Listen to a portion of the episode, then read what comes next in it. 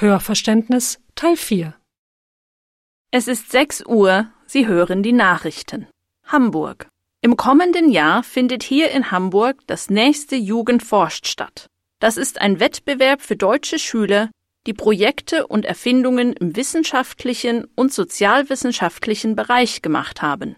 Tausende von jungen Menschen aus ganz Deutschland werden entweder als Teilnehmer oder als Besucher zur Ausstellung in Hamburg kommen. Nürnberg. Laut Experten verschwinden einige Tierarten inklusive Vögeln und Insekten wegen der Luftverschmutzung und der Nutzung von gefährlichen Düngemitteln.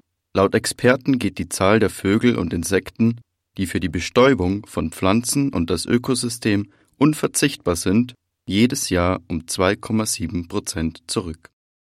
Stuttgart. Immer mehr Touristen kommen nach Deutschland.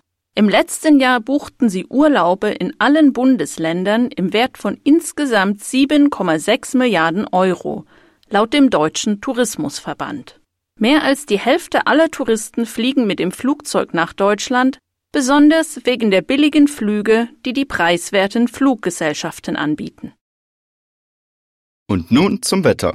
Für die nächste Woche besteht eine Hitzewarnung mit Tageshöchsttemperaturen von 32 bis 36 Grad für Rheinland-Pfalz, Nordrhein-Westfalen und das Saarland. Örtlich wird es nachmittags Gewitter geben. Es wird stark empfohlen, viel Wasser zu trinken und so viel wie möglich im Schatten zu bleiben.